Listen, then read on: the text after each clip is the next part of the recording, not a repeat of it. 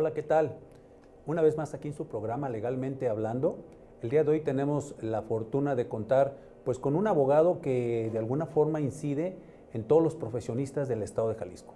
Estamos hablando con el director de profesiones del Estado de Jalisco, el licenciado Martín Almadez, quien pues nos hace el favor de venir una vez más ya en esta segunda etapa con legalmente hablando y vamos a hablar de un tema que pues es interesante e importante para los profesionistas del Estado.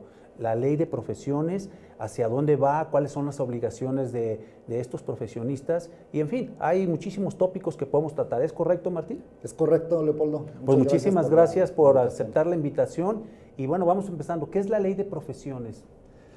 Eh, gracias por la invitación, Leopoldo. Mira, la ley estatal de profesiones del Estado de Jalisco eh, es una de las eh, primeras leyes en la materia, porque en el contexto nacional solamente 10 estados contamos con legislación. Entonces habrá que remarcarlo cada vez que haya oportunidad, porque Jalisco marca pauta. En eso sí vamos a la vanguardia. Vamos a la vanguardia. ok, perfecto. Vamos a la vanguardia. Jalisco tiene su ley estatal de actividades profesionales y eh, está enmarcada de tal suerte que permite toda una autopista para que el profesionista en Jalisco sea el primero en certificarse. Así es de que ese andamiaje legislativo eh, pone a nuestro Estado en muy buena posición. Perfecto. Ahora, la ley eh, marca varios aspectos que benefician la vida profesional en Jalisco. Uno de ellos, evidentemente, pues es la expedición de la cédula profesional que tú eres un profesionista que terminó su carrera en la universidad, ya tienes título en mano y acudes a tramitar tu, cédula. Habría que decir aquí, Leopoldo, a manera de paréntesis, que muchos profesionistas eh, tardan tres, seis meses o incluso hasta el año en espera de que llegue su documento, ya sea electrónico o impreso, que es el título. Sin embargo, puedes acudir a la Dirección de Profesiones para que se te otorgue una cédula de carácter provisional y puedas con ella de manera inmediata inmiscuirte en el mercado laboral y no esperar a que llegue tu título. Que antes no se hacía, ¿verdad? Antes no se hacía o había muchas trabas para que sucediera. Ahora se facilita. Perfecto. La otra es que cuando llegue tu título vas y simplemente sustituyes a esa cédula provisional por la cédula de profesionista. Esa es una de las características que nuestra ley estatal de actividades profesionales ampara. Luego otra es que eh, se le da mucha fuerza, Leopoldo, a la vida profesional a través de los colegios de profesionistas. Ah, Tú eres un abogado de reciente eh, eh, egreso. y te integras a la vida académica, pero a través de los colegios. ¿Qué función tienen los colegios? Bueno, pues te facilitan conocimiento, experiencia, incluso tecnología que va mucho más allá de lo que ofrece la universidad. Y de esta forma te mantienes actualizado, eh, eres innovador en tu trabajo profesional y ello conlleva a que te vas perfilando hacia una tercera etapa que te facilita nuestra ley, que es la de ser un profesionista certificado. ¿Y qué es ser un un profesionista certificado? Que tus propios pares tus propios eh, competidores, porque eres abogado y compites con tu propio equipo, Correcto. te reconozcan como una persona eh, capaz, académicamente solvente y que además cuentas con el reconocimiento de la comunidad, en este caso de la abogacía, para ejercer tu profesión. ¿Se da obviamente algún documento para que la gente lo tenga en su consultorio, en su oficina? Sí, se da un documento que sería prácticamente tu certificación. Para que esto eh, se lleve a cabo, contemplado en la ley, Leopoldo, eh, estamos en la ruta para el 2022. Es decir, ahorita los colegios de profesionistas, eh, aparte de estar abiertos, hay una gran apertura para que todo profesionista se integre, están trabajando sobre cuáles son los lineamientos que deben considerarse para que un profesionista eh, pueda ser certificado. No va a llegar ni la autoridad estatal, ni autoridades universitarias, ni de ninguna otra índole a certificar si no es los propios profesionistas colegiados. Ok, a través del colegio. A través de colegios, es correcto. O sea, no puede ir el profesionista a dirección de profesiones y decir, me quiero certificar. No, permíteme. Primero colégiate y que te avale el propio colegio y ya nosotros damos la anuencia. ¿Va por ahí, va la situación? Es correcto. Ok. Tú haces un trabajo académico dentro del colegio, es decir, acudes a seminarios, a congresos, haces un trabajo de docencia, haces un trabajo en caso de ser abogado de estar litigando en sector público o privado, y luego haces eh, una eh, serie de exámenes breves que tienen que ver con tu trabajo diario. Y tu colegio te faculta para que pases al proceso de la certificación. A ver, Martín, eso me llama la atención y sobre todo porque yo creo que los profesionistas van a estar ahí como expectantes, ¿no? Sí. Un, trabajo de exámenes, ¿cómo sería ese trabajo? Sí. la, la, manera de certificarse de cada profesionista puede ser diferente. Puede ser diferente en primera instancia dependiendo del, de, de, la profesión a la que pertenezcas. No se puede certificar de igual manera un abogado que un arquitecto. Okay. Cada eh, colegio va determinando cuáles son las características a considerar para ser certificado. Hay algunos profesionistas que decidieron que si los profesionistas son de reciente ingreso, se les aplique una serie de, exámenes con conocimientos teóricos más que prácticos, porque acaban de salir de la universidad. Y lo harían el propio colegio, ¿verdad? Y lo haría el propio colegio.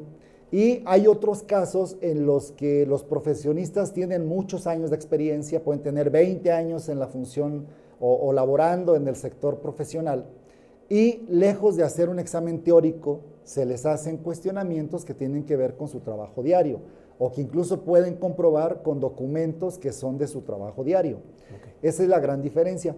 Por decirte algo, los médicos, por, por decir un ejemplo, consideran que es necesario que hayan asistido a un congreso internacional y dar documentos probatorios, que hayan asistido a un congreso estatal y dar documentos probatorios, que tengan un consultorio privado, que estén inmiscuidos en el sector público, en el caso de la Secretaría de Salud, para poder tener mayores elementos hacia la certificación. Entonces, cada, cada rama profesional decidió cuáles son sus variables, pero a final de cuentas, tu colegio al que perteneces te va a proponer para que seas candidato a ser certificado.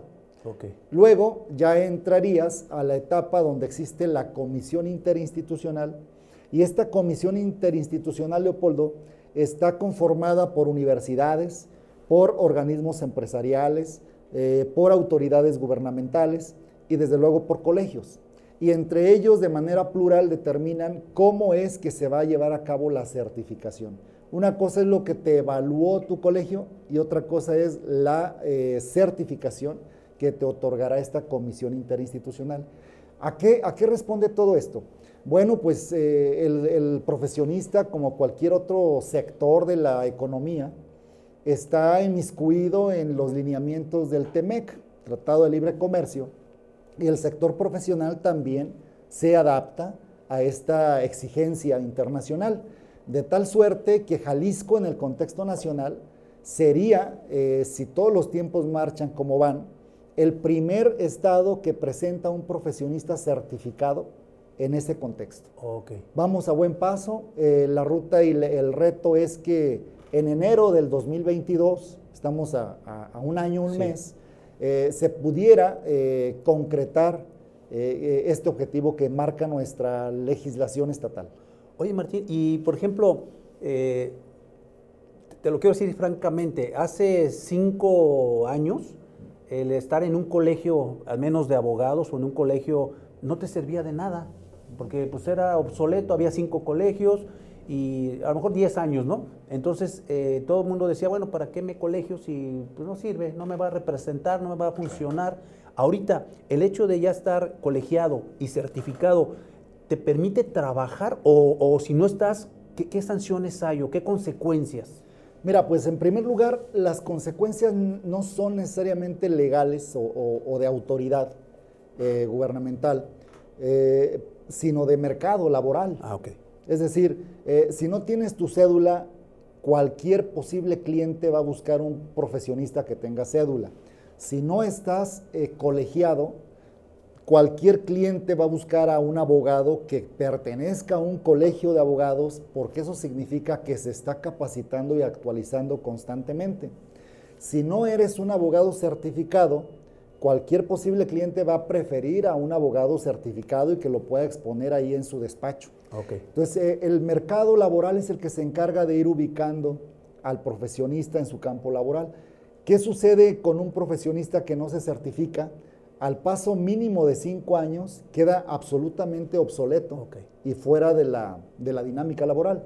No podemos decir que la autoridad eh, le retira su cédula porque está en todo su derecho de seguir ejerciendo con su cédula sin pertenecer a un colegio y sin certificarse. Pero luego vendrá el, problema en el que poco a poco lo van relegando. un padre de familia que tiene enfermo a su niño va a preferir acudir a un pediatra certificado que a un pediatra que no puede demostrar que lo está.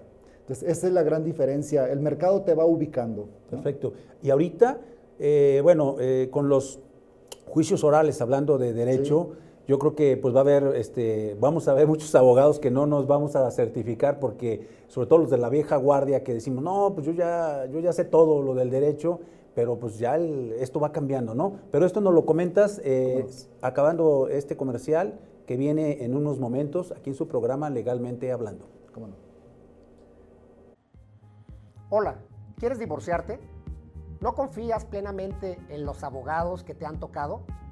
Tienes la oportunidad de conocer un abogado que te va a dar la seguridad de que te va a cumplir lo que te ofrezca. Tu servidor, Aldo Valeriano, te va a garantizar que tu problema que es encomendado a nuestra firma va a ser resuelto de forma diligente y de forma honesta.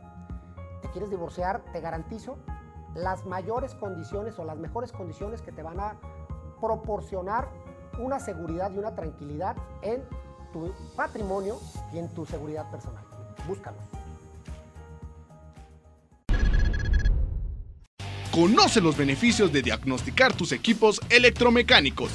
Evita paros no programados y daños mayores a motores, generadores y subestaciones. Análisis de vibraciones, termografía, alineación láser, estudio de aislamiento, etc. El mejor servicio y calidad en embobinados en media y alta tensión. Contamos con torno y balanceadoras industriales con capacidad hasta 30 toneladas. Temisa Soluciones Electromecánicas. www.temisa.mx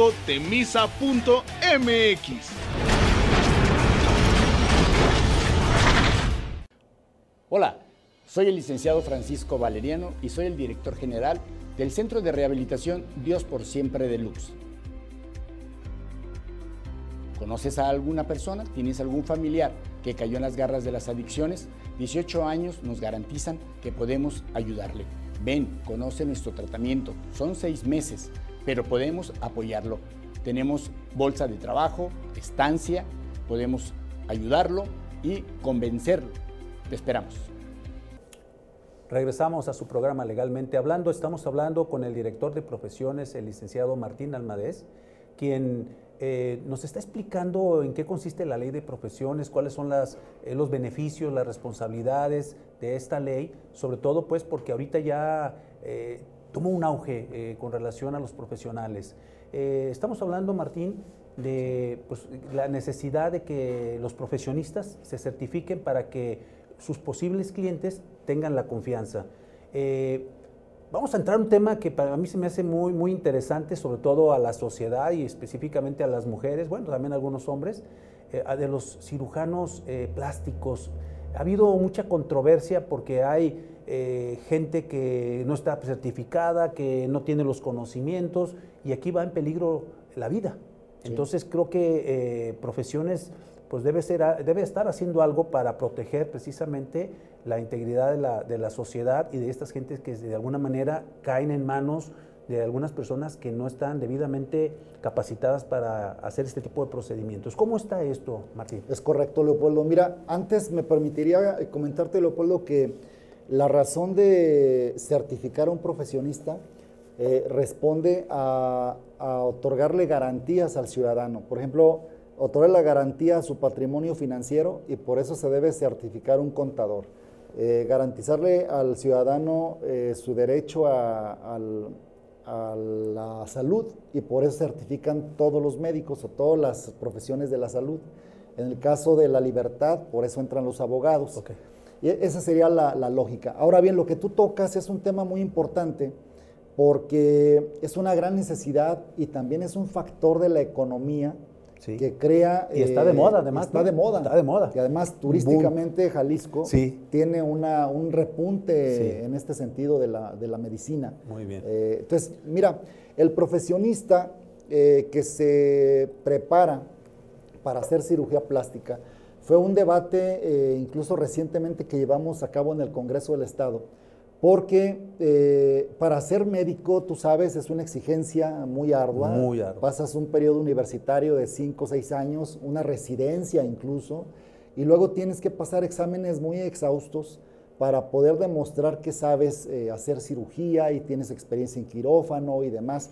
De tal suerte que suman entre 9 y, y 11 años después de haber terminado la carrera de medicina. Ah, caray. Entonces, los médicos que traen esta trayectoria, con justa razón, estaban molestos porque de alguna forma la ley era un poco laxa y permitía que gente eh, que presumía ser eh, con estudios en medicina, pero también con una- un posgrado, una maestría en cirugía estética, estuviera haciendo labores de esta dimensión. Entonces, los encuentras incluso ofreciendo servicios en los hoteles, los encuentras en clínicas privadas, los encuentras eh, dando conferencias, pero el mayor riesgo es cuando ya intervienen a la persona.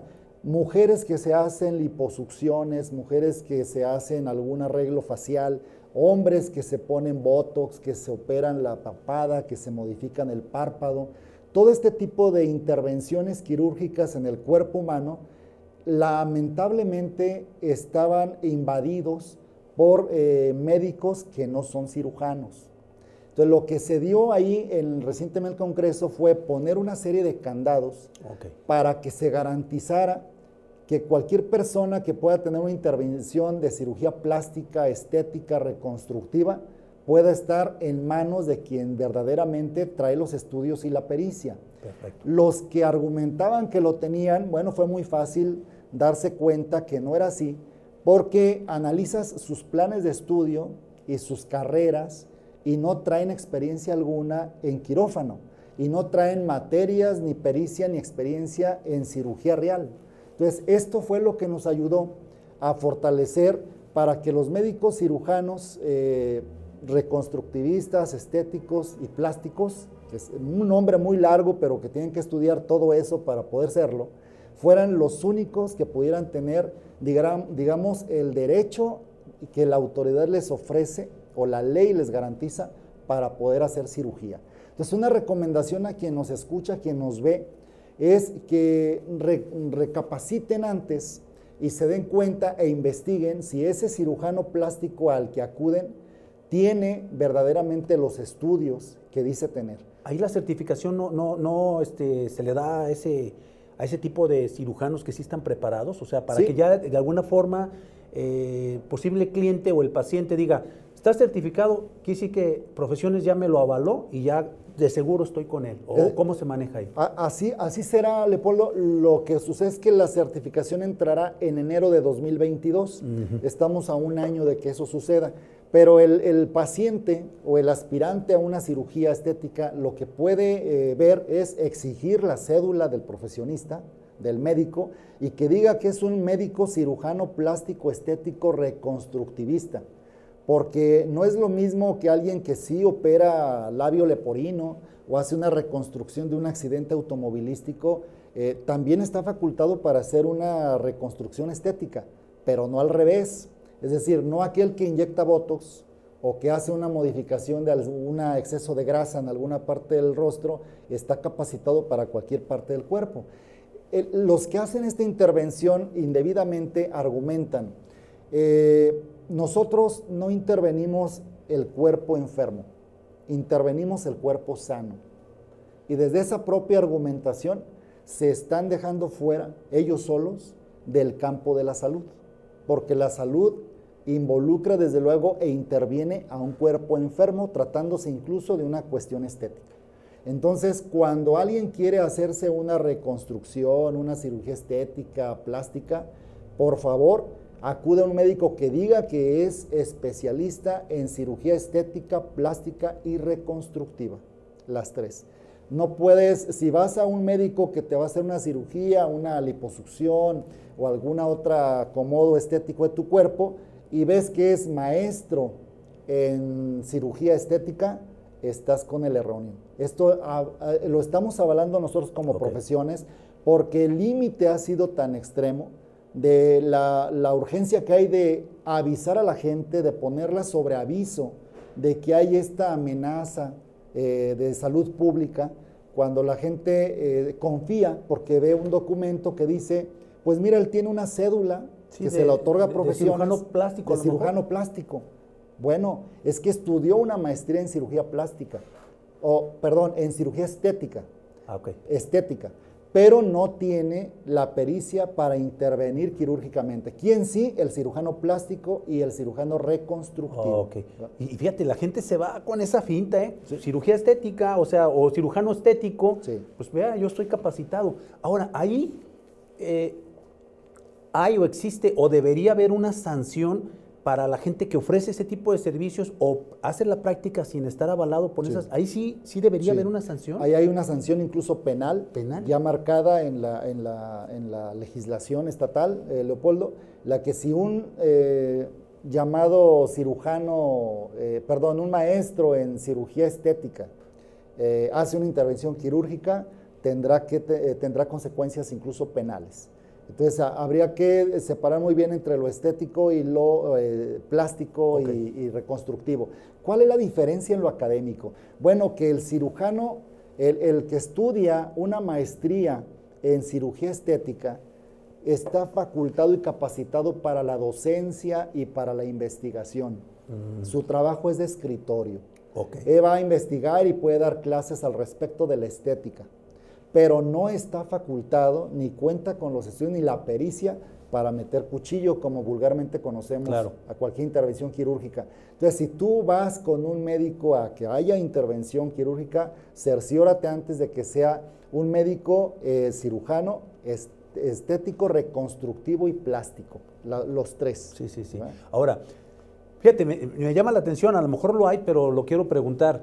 Eh, sería interesante, digo, tú me vas a contestar si ya lo existe, que toda la gente en las diferentes ramas de, diferentes profesiones hubiera en la página de profesiones, a lo mejor ya eh, que alguien se pueda ingresar y ya aparezca ahí Leopoldo Valeriano, sin, está certificado en esto, y ya la gente ya dice, ya ni ya me voy a la segura, vamos. Ya eh, Dirección Producción lo está avalando y ya no tengo que andar tanta, haciendo tanta investigación. No sé si, si esto exista o se pueda realizar. Sí existe, pero nos falta mucho por perfeccionarlo, ah, Leopoldo. Mira, existe, en el sistema una, un apartado que se llama PROJAL, que es Profesionistas de Jalisco.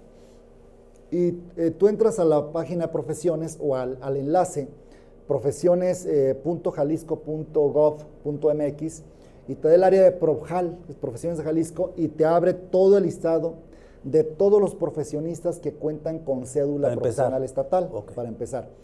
¿Dónde nos falta perfeccionarlo? En que ese profesionista también se le adhiera información si ha tenido alguna mala conducta o ha sido sancionado o tiene alguna denuncia. Nosotros como dependencia de la Secretaría General de Gobierno, eh, también fungimos como un centro mediador y llegan eh, clientes o gente que en algún momento se vio afectada por algún profesionista o por servicio a algún profesionista. Y debo decirte, Leopoldo, que predominan los abogados pues, y los cirujanos plásticos. es la mayor parte de las denuncias, de las demandas. Entonces lo que hacemos nosotros es resolver de manera rápida con el careo. Y afortunadamente hemos llevado a buen puerto cada circunstancia que se ha presentado. Pero lo que nos falta es sumarlo al expediente del profesionista. Bueno, pues está muy interesante esto y yo creo que para toda la sociedad y sobre todo las mujeres que son muy dadas a, este tipo de, operaciones quirúrgicas, pues ojo porque pues ya nos está diciendo el director de profesiones cómo pueden checar para que no vayan, a ser estafados por una persona que no tiene ese conocimiento. No le cambie, regresamos a su programa Legalmente Hablando. En Esparza Monteón Abogados contamos con más de 30 años de experiencia en distintas áreas del derecho. Somos una empresa líder en recuperación y negociación de cartera vencida empresarial y personal. En Esparza Montión Abogados convertimos problemas en soluciones y soluciones en oportunidades.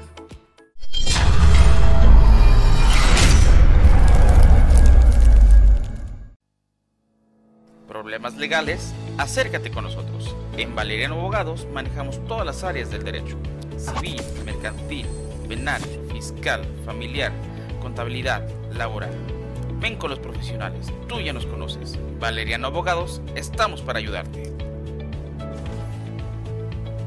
30 años de experiencia, usted ya nos conoce. Valeriano Abogados es hechos y no palabras.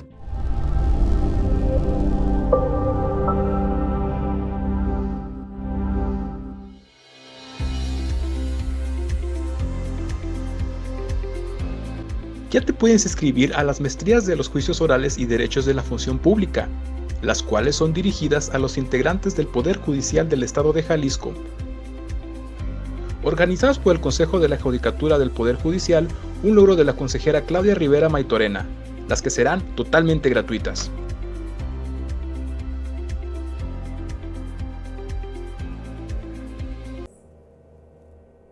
Regresamos a su programa Legalmente Hablando. Estamos hablando con el director de profesiones, el licenciado eh, Martín Almades, quien pues, nos está hablando de toda la problemática que existe con los malos eh, profesionistas en las diferentes áreas, como son derecho, eh, medicina. Ya nos dijo que pues, es necesario que nos certifiquemos y también pues, que la gente cuando acuda con un profesional pues se cheque precisamente o en profesiones que vea realmente el título o la cédula que tengan y de alguna forma pues evite ser estafado o dañado en su integridad física.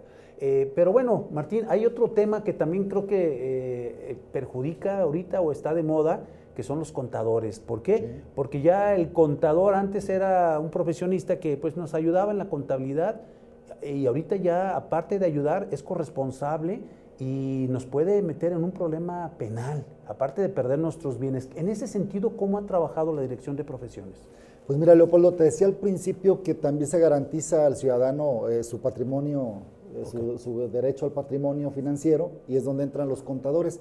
Se ha trabajado en el sentido de que el contador debe ser también certificado, eh, sobre todo en esta administración federal, que entró en 2018 eh, se le pone más observación a la, labor fiscal y la función del contador se vuelve más inhóspita y, más desconfiable, al menos en el sentido de este último adjetivo del ciudadano que lo contrata, porque ya no solo es eh, darle toda la facilidad y que él te resuelva tu, situación fiscal, sino que vayas... Eh, a la par con él y midiendo que, el ya no es como antes, ¿verdad? que Este, mi contadora está ahí y ya más le, hablaba cuando había, había que pagarle o había que presentar la declaración y a veces como uno no maneja la cuestión contable ni los números, pues, ya ves que las matemáticas ha sido el coco de muchos, este, entonces decía uno, se confiaba, ¿no? Y, y en otras ocasiones no había ni siquiera un contrato en donde se estipulara a qué se comprometía el contador, pero ahorita ya esos tipos de candados creo que se están dando para proteger pues tanto al, contribuyente como pues al contador en caso de que haga alguna cosa indebida, ¿no? ¿Es así? Sí, yo creo que la garantía está dada al contribuyente, eh, pero el contribuyente está tan acostumbrado a entregar todo que no sabe qué mal manejo se puede hacer. Aquí la, lo, que se da, eh, Leopoldo, muy seguido es que el contribuyente renuncia a muchos derechos, incluso para hacer su declaración fiscal, por más eh, fácil y pragmática que sea, donde ya la, el SAT mismo te presenta un formato que tú tienes que llenar con mucha facilidad de entregarlo. Y yo creo que la necesidad hay que esa cultura se vaya socializando, que la gente la vaya adaptando y lamentablemente despreocuparse de un contador. Ahora, eso en demérito de la profesión del contador, pero eh, en favor del contador está el hecho de que su función se vuelve más estratégica y también eh, con una mayor dosis de honestidad. Entonces, ¿qué va a pasar con quien está acostumbrado a no practicarla? Pues eh, poco a poco irá aflorando. Yo no creo que vayan más de dos años cuando vamos a ver casos muy significativos, sobre todo para aquellos contadores que están eh, fortalecidos en la ruta de, la, de eludir impuestos o de ganar grandes cantidades eh, buscando la manera de no pagar impuestos. Estrategias fiscales. Estrategias fiscales. Eh, que se da en todas las profesiones, pero que en la cuestión fiscal es muy evidente, incluso muy burda. Entonces yo creo que desde el lado de las profesiones o de la dirección de profesiones, el énfasis estará con la certificación. Un contador que llegue con una breve denuncia, un intento de denuncia, una observación en su corporativo o en su trabajo como independiente, va a ser suficiente para dejarlo en la banca y no darle pase directo a una posible certificación. ¿Por qué en este caso se piensa eh, de esa manera en los contadores? Bueno, porque en esta administración federal es donde se ha hecho muchísimo énfasis al respecto y Jalisco no se puede quedar atrás. Y tenemos que hacer toda la observancia, la observancia necesaria para no dejar este, puntos que vayan, vayan a perjudicar el mejor y el deseable desarrollo del profesionista en Jalisco. Otra cosa, a mí, a mí este, me llama mucho la atención, por ejemplo, en Argentina, que eh, si tú contratas un abogado y por alguna razón ya no estás contento con él, pues este, para ir a contratar a otro necesitas primeramente pagarle sus honorarios. Y esto, el colegio de abogados allá te dice, te, da como el finiquito o el visto bueno para que tú ya ese abogado quede libre, pero una vez cubiertos sus honorarios, y esto protege la actividad profesional. Estoy hablando de, un abogado porque es donde se presta más este tipo de, situaciones. Aquí esto, ¿crees en tu, en tu opinión que pudiera ser posible algún día? Fíjate que hasta ahorita, hasta el día de hoy, la ley está, eh, digamos, eh, constituida para garantizarle derechos al ciudadano y todavía no tanto al profesionista.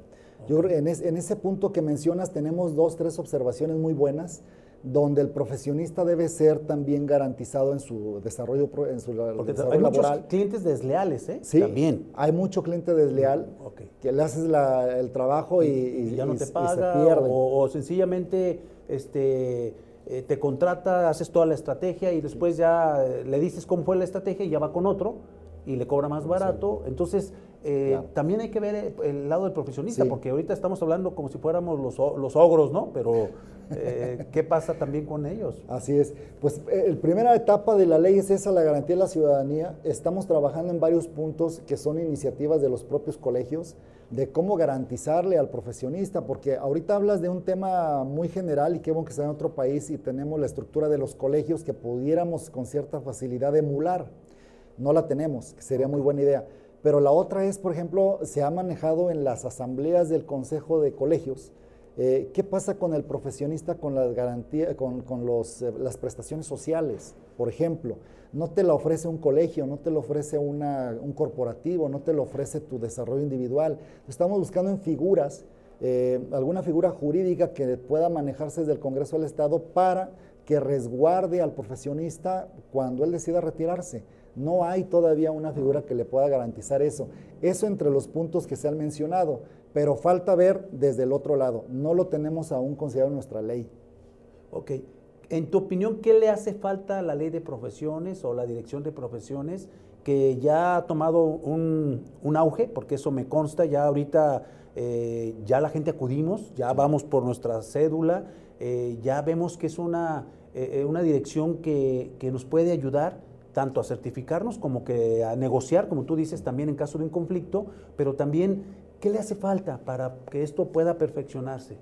Aparte de lo que mencionamos ahorita, que falta ver el ángulo del profesionista, yo te diría, Leopoldo, que faltan tres cosas importantes. Mira, la primera es eh, la que tiene que ver con la mayor eh, dinámica de la dirección de profesiones, que es el trámite de la cédula.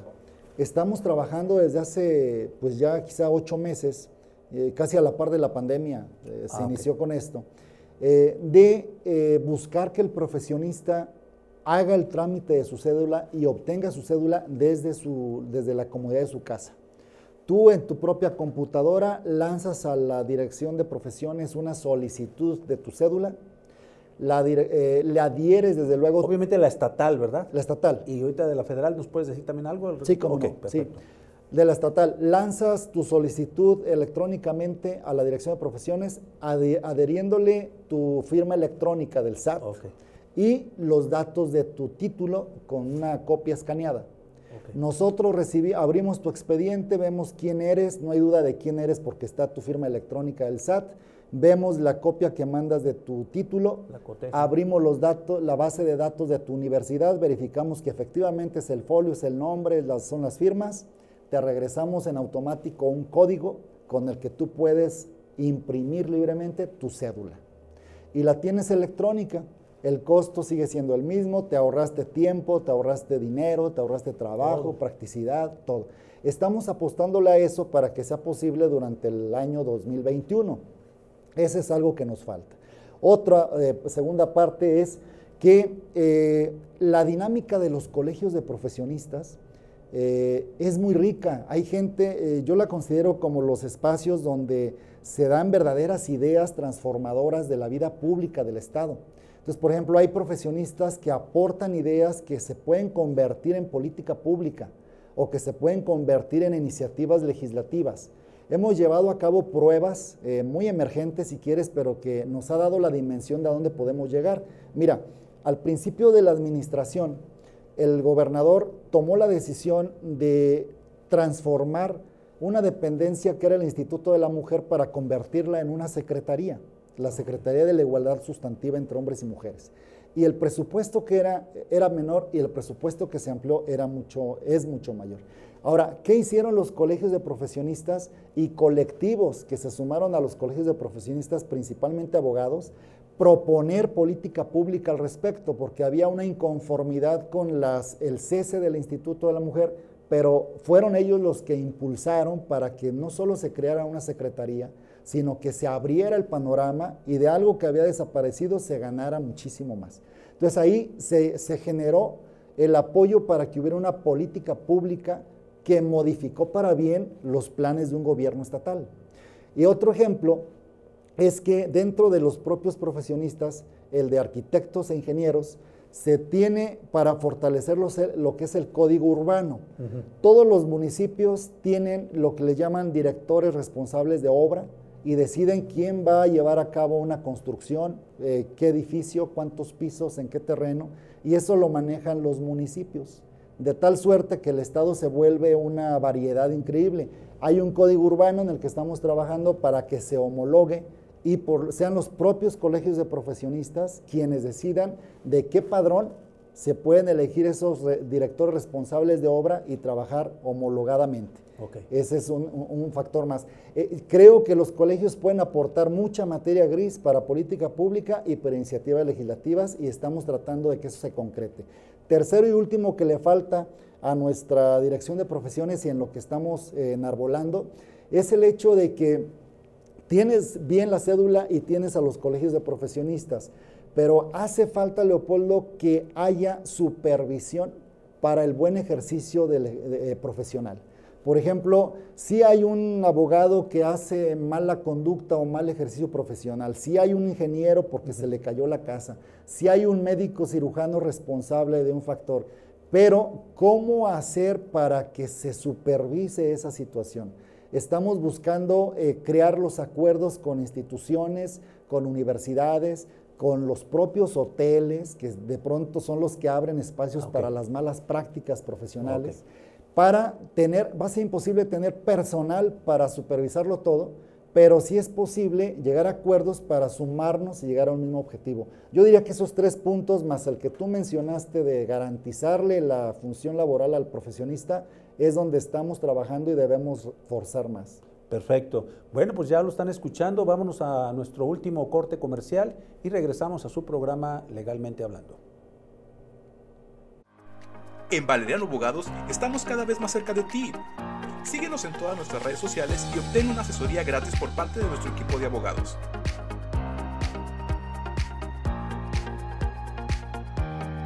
Valeriano Abogados, comprometidos con la justicia.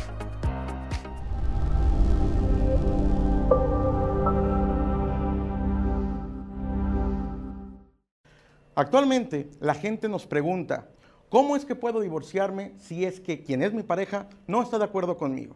Bueno, antes existía el divorcio contencioso, un juicio de divorcio tal cual, en donde se tenía que invocar una causal, un motivo, un porqué una persona podía pedirle el divorcio a la otra. Actualmente, gracias a la Suprema Corte de Justicia en sus resoluciones, han establecido que el tener que acreditar una causal ha quedado totalmente en el pasado. De hecho, el Código Civil del Estado de Jalisco ya fue reformado y ahora solamente existen dos caminos por los cuales una persona puede divorciarse. Divorcio por mutuo consentimiento o el divorcio incausado. ¿Cómo opera este? Una, una persona puede demandar justamente el divorcio, así, solicitando el divorcio incausado en el libre desarrollo de su personalidad. ¿Esto qué quiere decir? Así como libremente fui a contraer matrimonio, bueno, hoy quiero en su momento dado que dicho matrimonio quede sin ningún efecto se tiene que hacer una demanda y desgraciadamente los medios de comunicación a veces confunden un poquito a las personas diciéndoles que se trata en su momento dado de un divorcio express. Aquí en Jalisco el divorcio express no existe, tenemos el divorcio encausado. Acércate con nosotros, podemos ayudarte. La verdadera generosidad hacia el futuro está en darlo todo al presente. Y es por eso que en Puerta Oriente tienes la oportunidad de asegurar tu futuro aprovechando tu presente con gran calidad en nuestros procesos de construcción, acabados residenciales y ese toque inigualable que cada una de nuestras residencias tiene, Puerta Oriente es, sin duda, tu mejor opción. Ubicados en una de las mejores zonas en el oriente de la ciudad, nuestro coto con solamente 23 casas, seguridad privada y circuito cerrado, es toda una experiencia que tienes que decidir vivir. Llámanos ahora Asegura tu futuro y agenda una cita para que uno de nuestros asesores pueda mostrarte esta oportunidad inigualable.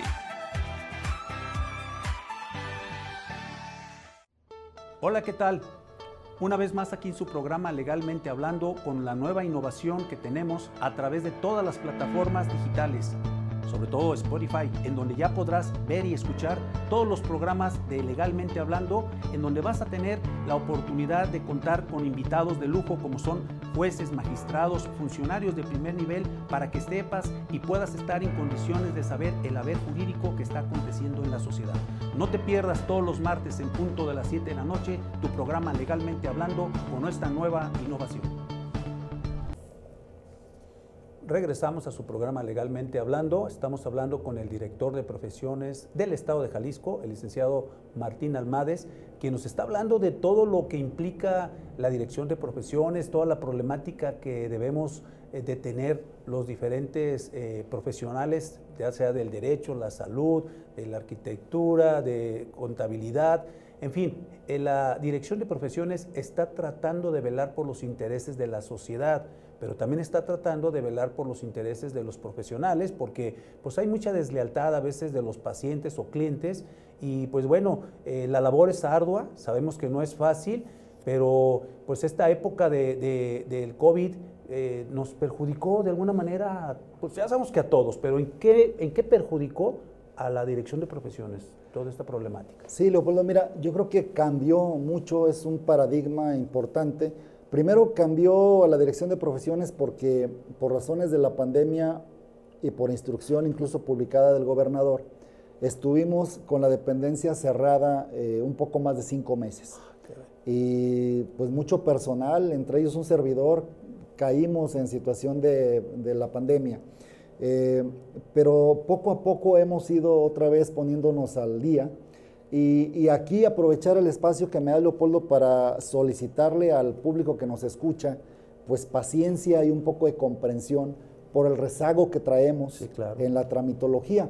Eh, yo me adelantaría a, ofrecerles a todos aquellos profesionistas que hicieron ya su trámite para su cita, que lo hicieron electrónicamente y los manda hasta el mes de abril, pero si tu necesidad es porque eres médico, eres enfermera, eh, y eres incluso parte del área de, un lugar público, de un hospital público o privado, pero área de COVID, eh, acudas a la dirección de profesiones o nos envíes, mejor dicho, nos envíes un correo electrónico eh, al correo institucional para, una vez expuesta tu situación, nosotros agilizar el trámite y que tengas tu cédula lo más pronto posible.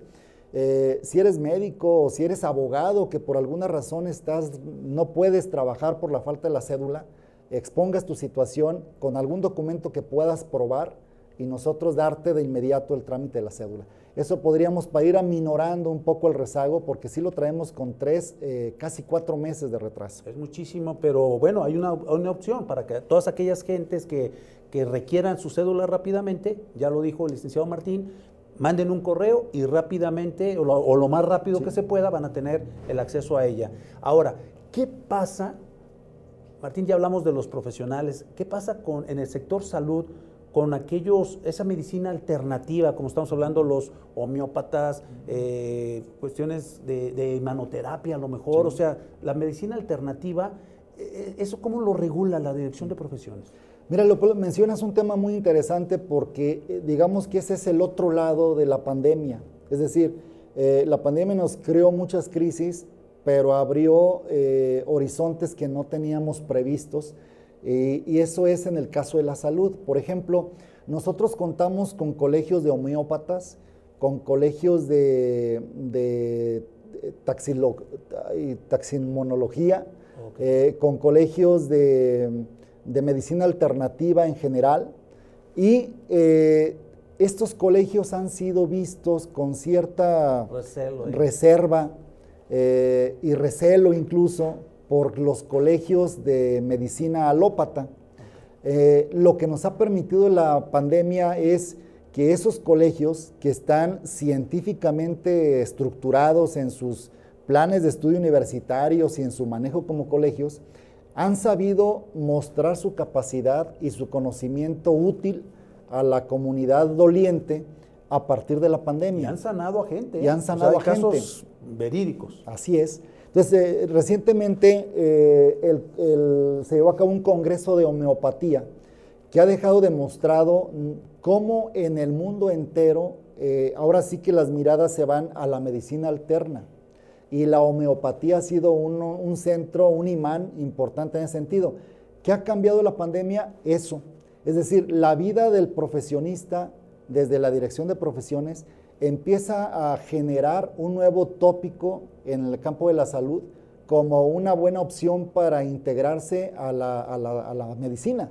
No es que no existiera, es que se tenía la reserva, incluso la desconfianza de darle apertura. Ahora, con la confianza, autorización o no, ya están en el plan, ya están en el escenario y dando excelentes resultados. Pues esto es una buena noticia porque eh, sabemos que la medicina alópata es cerrada, es cerrada y, no acepta la medicina alternativa, eh, de hecho la descalifica y, a veces la medicina alternativa resuelve y cuando van con el médico alópata dicen, ah, este, pues algo sucedió, bueno, este, mi medicina funcionó, pero no es así. Nosotros hemos, nos hemos dado cuenta y como tú bien lo dices, esta pandemia como que obligó, como que se, como que aventó, empujó y mucha gente dijo, oye, pues sabes qué, eh, si vamos al, a la medicina alópata a morirnos al hospital, pues mejor buscamos algo, una alternación y de alguna manera tenemos este, la oportunidad de tener otra esperanza que sí se, sí se ha dado. ¿eh? Entonces, a mí me gusta mucho esto porque pues nadie, nadie está cerrado a, a, ver la salud y a ver la, la, vida misma. Entonces, ¿cómo se, ¿cómo se está manejando esto ya ahora sí, esta apertura? ¿Cómo ya están ya están en, profesiones, los, por ejemplo, en este caso los médicos ah, este, homeópatas. Sí, tenemos más o menos, no recuerdo el número exacto, deben ser siete u ocho colegios. Colegios. De profesionistas del área de la salud que están manejando medicina alterna. Eh, ¿Por qué son colegios? Bueno, porque vienen con toda una carrera académica en su área. No son improvisados. No son improvisados y además tienen una gran experiencia en el tema y han aportado, pues yo no sé si llamarle metodología médica, pero han aportado sistemas de curación distinta que ha dado buen resultado.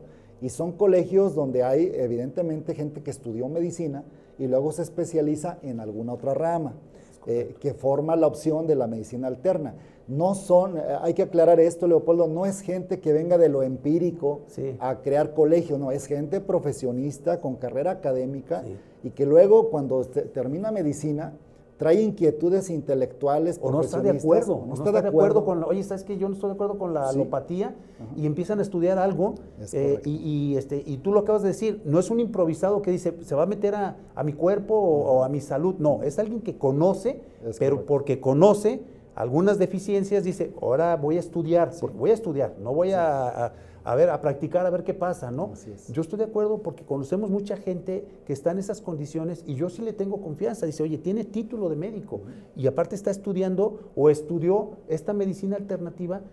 Yo no es un improvisado y pues puedo poner mi cuerpo o la salud de mi familia en sus manos. Sí, y además viene un factor importante, Leopoldo, que se suma a esta situación que está dando, que es la, digamos, la, la- la legalidad del consumo de la cannabis para eh, fines médicos o recreativos. Sí, sí, sí, claro. Pero en la cuestión médica va a ser un potencial impresionante para revolucionar este tipo de medicina alternativa. Ahora, la medicina alópata viene o proviene de muchos de sus este, medicamentos de, de las plantas. Sí. Y hay, y hay este, la, la- la herbolaria, todo ese tipo de situaciones que dicen, esto te va a curar para esto. Bueno, pues este, si de ahí proviene y alguien tiene conocimientos, pues obviamente que pues debe de ser respetado, ¿no? Así es. Pues fíjate es. que eh, a mí me hace, me, me- me agrada mucho platicar contigo, Martín, porque eh, siempre aprende uno y son cosas que uno desconoce y qué bueno que tenemos la oportunidad de difundir este tipo de programas porque pues tanto el profesionista como la sociedad se va a dar cuenta de cosas que a veces no nos damos eh, por enterados porque nadie nos lo dice, ¿no? Así es. Entonces es parte eh, fundamental del programa y qué bueno que viene gente como tú con todo ese ánimo de, de mostrarles a la gente eh, pues esos tips, esos conocimientos y esos avances que está habiendo tanto en la ley como en los congresos que tú bien tienes a participar y eso nos va una seguridad. Entonces, eh, ¿qué le podrías tú decir a la gente? Pues bueno, pues hay hay, hay, no sé, hay muchas ramas, pero tú qué le podrías decir a la sociedad que va a ir con el doctor, al, al- al contribuyente, al, al paciente, al, al, este, a la víctima o al de- este, defendido para que eh, puedan creer en la dirección de profesiones? ¿Qué les podrías decir? Pues mira, primeramente que eh, se cercioren que ese profesionista, Leopoldo, cuente con cédula profesional. Perfecto. Sea cédula profesional y a partir de enero 22 que sea un profesionista certificado. Debe contar con su cédula y en su espacio debe tener su certificación a partir del 22 y desde ahorita pues con la cédula. Esa sería la mayor garantía, ¿no? Ok. Y este, si hay alguna queja en cualquier área de estas eh, eh, profesiones, eh, podrían acudir antes de, antes de, pues no sé, presentar una demanda, una denuncia a dirección de profesiones. Que sería la mejor vía, porque es más rápido y encaramos y sacamos resultados positivos hasta la fecha. Eh, sí, solicitarles que acudan a la calle Madero, número 110, cruza con la calle de Gollado y Maestranza en el centro de Guadalajara. Ahí está la dependencia, dirección de profesiones del Estado, de parte de la Secretaría General de Gobierno. ¿Y el horario? El horario entre las 10 de la mañana y las 4 de la tarde. Ok, es de lunes a viernes, ¿verdad? Es de lunes a viernes. así Y es. ahora, cuando citan ustedes al profesional o al profesionista en este caso, Sí. eh, ¿hay alguna coercibilidad para que se presente o, o- o nada más es por la invitación? La primera vez le hacemos la invitación, pero él le queda muy claro cuál es el tema. Y si no se presenta, entonces ya lo hacemos en conjunto con el Instituto de Justicia Alternativa. Y si aún así no, entonces ya colaboramos para que se haga por el lado totalmente jurídico. ¿Ustedes de alguna manera pueden dar vista a fiscalía en este caso? Sí, directamente. Y- y, directamente. O sea, ya, ya este, actuarían como un ministerio público, Es pero en correcto. dar aviso que hay, hay la comisión de un delito pero en virtud de que no se quiso eh, presentar. Es correcto. Eso, eso ya, o sea, es una ventaja, pues, Es, porque es una ventaja. Incluso, Leopoldo, eh, lo hacemos tan de la mano porque se dan casos en los que llega un profesionista a tramitar una cédula con un eh, título apócrifo y en ese momento lo retenemos y Fiscalía llega en cinco minutos. Se da parte y se actúa. De la misma manera lo otro. Si no se hizo el, careo con profesiones para ver el caso del que demanda y, y el Instituto de Justicia Alternativa tampoco alcanzó a solventar el asunto, directamente Fiscalía toma el caso y le da celeridad. ¿ha habido casos? O sea, de que, digo, alguien se presente a, a profesiones sabiendo que trae un título falso. Ah, claro, no. En el de, yo te puedo decir casos de. Digo, o sea, de- se me hace no. como, como incongruente, ¿no? O sea, ya sé que es falso y todavía voy a ir a Sí. restregárselos. Sí, sí, sí. sí. Que, eh, tenemos de diciembre del 18 al- a, a estas fechas 34 casos de profesionistas que han llegado con un título apócrifo. Se les ha eh, notificado en su momento con 34 fiscalía. No Sí. me digas. Entonces, el cinismo está a la orden del día. Es muy fuerte. Es muy fuerte. Es muy ¿Y, fuerte. y por qué piensan que, digo, está muy bien hecho? O, o- o sea, ¿por qué? ¿Qué piensan? ¿Qué es lo que dicen? O sea, Te encuentras de todas facturas, ¿eh? de los que están bien hechos y de porque alcanzas de a- los de Santo Domingo, Sí. del distrito de la Ciudad de México. Pero lo que hacemos nosotros, eh, bueno, hay personal que tiene mucho, muchos años trabajando ahí. Detectas desde el tipo de papel. A ver, estos, estos, estos títulos no los otorga la UDG de este papel. O este título no es el formato que maneja el ITESO. O este título no es la firma, o algo raro presenta, o la impresión está fallida. Eh, ahí, eh, es decir, la vista es la primera impresión. Claro. Lo segundo son las firmas de las autoridades que cada seis meses se están actualizando. Aunque sea la misma autoridad, cada seis meses se está actualizando la firma ante profesiones. La tercera son los folios de los eh, títulos. Cuarto es el nombre. Regularmente lo más común es el papel, pero cuando tú ves que el papel no tiene problema, las firmas tampoco, entonces revisas el nombre en la base de datos de la universidad. Entonces el nombre no existe. O el folio, el nombre sí, pero el folio no. Entonces ya corroboras por, correo electrónico con la universidad que te corrobore si esa persona es egresada con esos datos. La universidad de forma inmediata, 5 o 10 minutos, te contesta o lo confirma o lo desconoce. Si lo desconoce, En automático hablamos a fiscalía.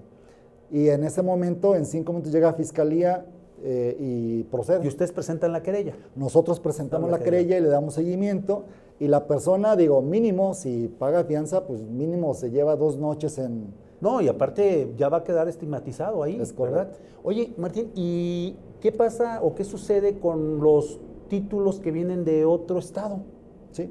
Tú eres un profesionista que estudió Derecho en Campeche. Ok. Traes tu título por la Universidad de Campeche. quieres ejercer aquí? Y quieres ejercer en Guadalajara, en Jalisco, porque te viniste a trabajar acá o, o temporalmente. Ok. Presentas tu título, tu título debe venir legalizado por el Estado de Campeche. Por el, as- el gobierno. Por, el ¿no? gobierno, Ok. por el gobierno del estado de Campeche. Si no está legalizado, entonces lo que, te- lo que tienes que hacer es eso, buscar el trámite que tu estado te lo legalice. De lo contrario, no te lo podemos dar como, como bueno. Está legalizado, adelante, te tramitamos la cédula sin ningún problema. Ese es el único requisito. Ahora, cuando traes título de otro país, el primer paso es que acudas a la Secretaría de Innovación, Ciencia y Tecnología para que se te haga el equivalente de los cursos, de los temas, de las materias, y, y si resulta equivalente, se te da la aprobación, llegas a profesiones y te damos la cédula. Ah, caray, pues este, no está fácil entonces engañar a la dirección de profesiones, ¿verdad? No, hay varios candados, hay varios candados afortunadamente, pero, ah, pero yo creo que si lo siguen haciendo es porque algunos han tenido el resultado, ¿no? Entonces hay que reforzar esa... Ay, caray, es que que bueno. Tú bien sabes, los mexicanos somos expertos y buenísimos para todo ese tipo de situaciones, pero bueno, ya alguien los va a desenmascarar, porque si son, si no tienen el, el título, obviamente no tienen los conocimientos Es correcto. y van a fallar. Y a Sí. la hora de fallar, pues también ahí van a estar ustedes para poder presentar este, alguna denuncia, porque a esa gente hay que denunciarla, bloquearla, porque sí nos va a afectar en toda la sociedad. Bueno, en tu opinión, ¿Qué más le faltaría a la dirección de profesiones? Ya dijiste que, que tres puntos, pero algún otro punto que tú como Martín dices, bueno, yo creo por esta experiencia que no cualquiera tenemos, Sí. ¿qué más le faltaría a la dirección de profesores de profesiones para hacer, para que esto pueda crecer como, sobre todo con la cultura que no tenemos como en Estados Unidos, ¿no? Que allá nos quitan eh, el ejercicio y es realmente nos quitan el ejercicio. Sí. Aquí a lo mejor, no sé si ha habido casos en donde no puedes ejercer y todos están haciendo el trabajo. ¿Qué Sí. pasaría? Mira, Leopoldo, yo creo que lo vamos a, a- a solventar muy bien con la certificación eh, que ese propósito lleva. En el 2022, con el profesiones, eh, profesionista certificado, se publica quién es el certificado y a partir de eso se considera como legal o no legal.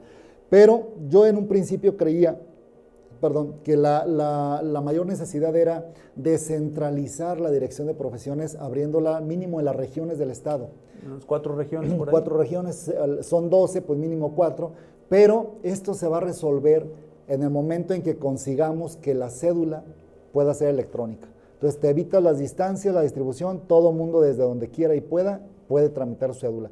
Lo que nos falta es la certificación y hacia allá vamos encaminados para darle mayor garantía al ciudadano. certeza. Y certeza. Pues bueno, Martín, ha sido una plática muy enriquecedora.